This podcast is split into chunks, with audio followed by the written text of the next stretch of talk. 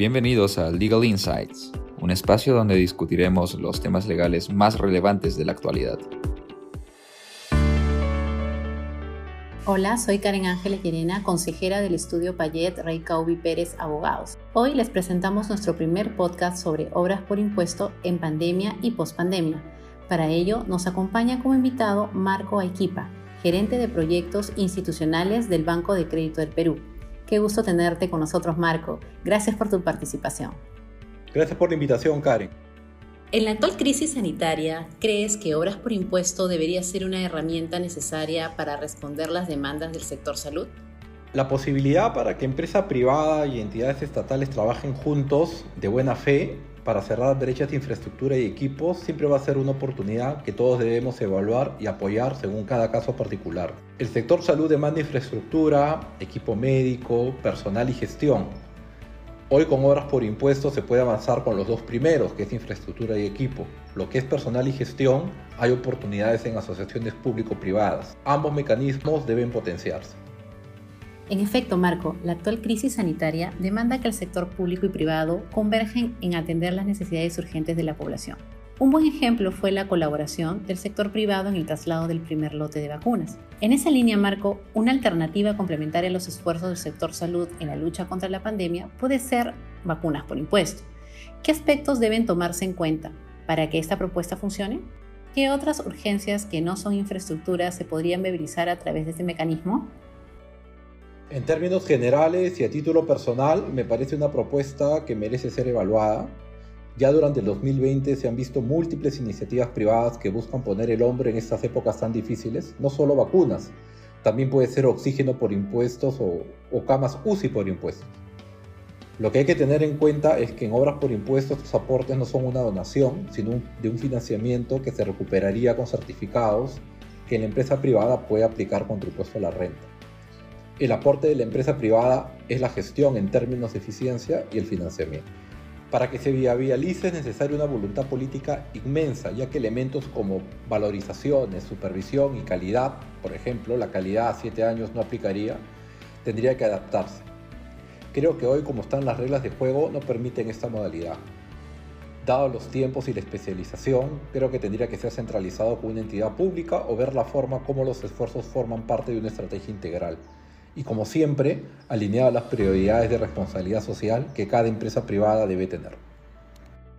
Así es, Marco. La normativa de obras por impuesto debe tener tal alcance y adaptabilidad que permita ser un medio importante para dar respuestas inmediatas a las necesidades de la población, coadyuvando al Estado en el cierre de brechas y la mejora en las condiciones de vida.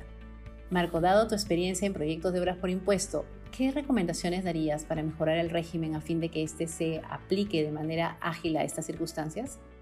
En términos generales, y siempre un poco viendo las experiencias recientes, un paso importante de oportunidad mejor es que la unidad usuaria final esté involucrada en el proceso.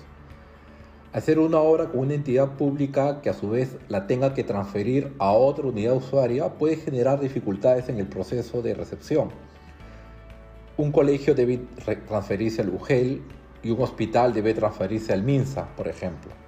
Sin embargo, muchas veces no es el MINSA ni el MINEDU el que puede estar participando en el proceso de obras por impuestos, y en su lugar esté una municipalidad o gobierno regional. Esta multiplicidad de actores reales puede dificultar no solo la recepción del proyecto, sino el seguimiento de las observaciones de calidad. También una recomendación es que es bien clave tener un constructor con experiencia y con un contrato claro que deje bien preciso sus responsabilidades. La responsabilidad en calidad, lo que se necesita para que se haga el pago, lo que debe hacerse si no se está de acuerdo con algún pronunciamiento de la entidad pública. Horas por impuesto es un esquema con tres participantes, pero la empresa privada entra por responsabilidad social y el constructor ingresa para hacer una obra y tener su rentabilidad en ese trabajo. Es el constructor el que debe asumir los principales riesgos. Si hay claridad con el constructor desde el inicio, podemos tener contratos y acuerdos que eviten posteriores malos entendidos. Debemos saber escoger a la entidad pública y cuidar mucho a fin de que la obra por financiar esté alineada a los objetivos de responsabilidad social. A veces es mejor hacer una obra con una entidad centralizada como el Minedu, por ejemplo, Ellos van a saber a nivel nacional dónde se necesita un colegio, pero a veces es mejor hacer el convenio con una entidad local porque la obra tiene un impacto directo muy importante y nos interesa ese impacto directo como responsabilidad social. Además, las entidades y sus autoridades deben pasar por los filtros de debida diligencia y compliance que tenga cada empresa privada. En efecto, Marco, Obras por Impuestos se caracteriza por la convergencia de varios actores, cada uno de ellos con un rol importante y cada uno debe hacer su tarea. Entre ellos el MEF, Proinversión, la empresa financista, la entidad pública, el ejecutor, entre otros. Pero todos ellos tienen un solo objetivo, ejecutar el proyecto de manera oportuna ya que tiene un impacto social y reputacional en el ámbito de la empresa financista. ¿Cuál crees que son los retos más importantes que han tenido que enfrentar para sacar adelante los proyectos en este contexto? Los retos han sido distintos, eh, pero podemos poco comentar los siguientes. Un, reto general que, que, afecta a todos los que participan en obras por impuestos es cómo avanzar un proyecto que ha tenido cambio de gobierno local. No siempre las nuevas autoridades están alineadas en las prioridades eh, con las antiguas autoridades. Eso a veces puede generar algún tema de tiempos que, tenemos que arreglar. Otro punto es el tema de calidad, porque eso exige tanto a la entidad pública como a la empresa privada la claridad suficiente para identificar qué es calidad y qué es mantenimiento. La empresa privada es responsable por siete años de calidad y algunas entidades confunden calidad cuando puede ser falta de mantenimiento. Por eso es clave la selección del constructor desde el inicio. Un tercer punto es la confusión de algunas autoridades y gerencias municipales sobre la norma de obras por impuestos al confundirla con las normas de contratación pública.